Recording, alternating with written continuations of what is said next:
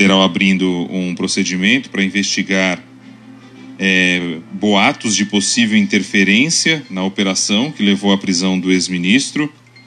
É, ele foi solto na tarde desta quinta por ordem do desembargador Ney Belo, do Tribunal Regional Federal da Primeira Região. Entendeu que é, já não é ministro, já não é de agora, enfim.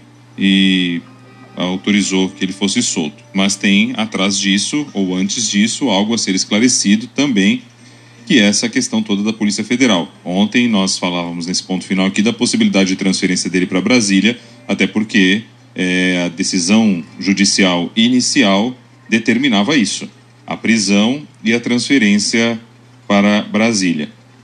A Polícia Federal é, não esclarece o que seria essa possível interferência mas disse: considerando boatos de possível interferência na execução da Operação Acesso Pago e objetivando garantir a autonomia e independência funcional do delegado de Polícia Federal, conforme garante a lei, informamos que foi determinada a instauração de procedimento apuratório para verificar a atual ocorrência, eventual ocorrência de interferência.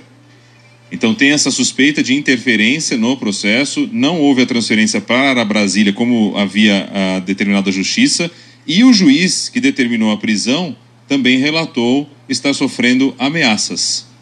Ou seja, tem muita coisa fora da ordem e ponto final.